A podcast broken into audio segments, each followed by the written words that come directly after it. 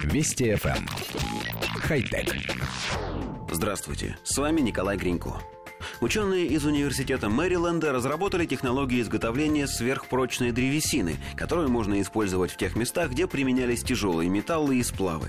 Процесс создания такой древесины достаточно прост. Он заключается в предварительной обработке деревянной заготовки в растворе гидроокиси и сульфата натрия при температуре кипения воды. Эти химикаты удаляют из дерева лигнин и гемицеллюлозу, вещества, которые являются основой его структуры и придают дереву прочность.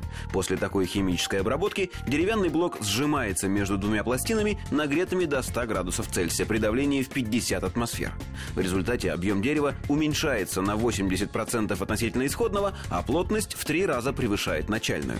Благодаря этому дерево обретает абсолютно новые свойства. Оно выдерживает в 11,5 раз большие механические нагрузки, что ставит его на один уровень со сталью. Исследователи считают, что из нового материала могут быть изготовлены некоторые узлы транспортных средств, которые за счет этого станут легче, что приведет к экономии топлива. Коллектив редакции нашей программы считает, что до использования сверхплотной древесины в автомобилях еще довольно далеко, но есть и менее экзотические области применения этого материала. Например, любая мебель только выиграет, если будет сделана из сверхпрочного дерева. Ей не будут страшны как обычные, так и повышенные нагрузки, а также, например, зубы домашних питомцев, которые, как известно, любят грызть ножки стульев и столов.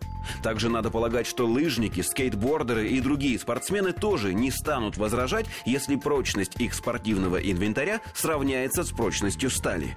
Карандаши, посуда, игрушки, да и вообще все, что делается из дерева, с новой технологией станет только лучше.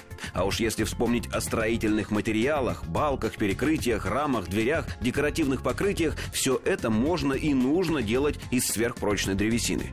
Единственное исключение – музыкальные инструменты. Есть подозрение, что повышение плотности дерева отрицательно скажется на качестве звука. А во всех остальных случаях технологию нужно внедрять как можно скорее. Минусов мы не видим. Правда, остается невыясненным вопрос, будет ли держаться на воде судно, сделанное из уплотненной древесины. Но ведь металлические держатся, значит и тут проблем не будет. Хотя... Вести FM. Хай-тек.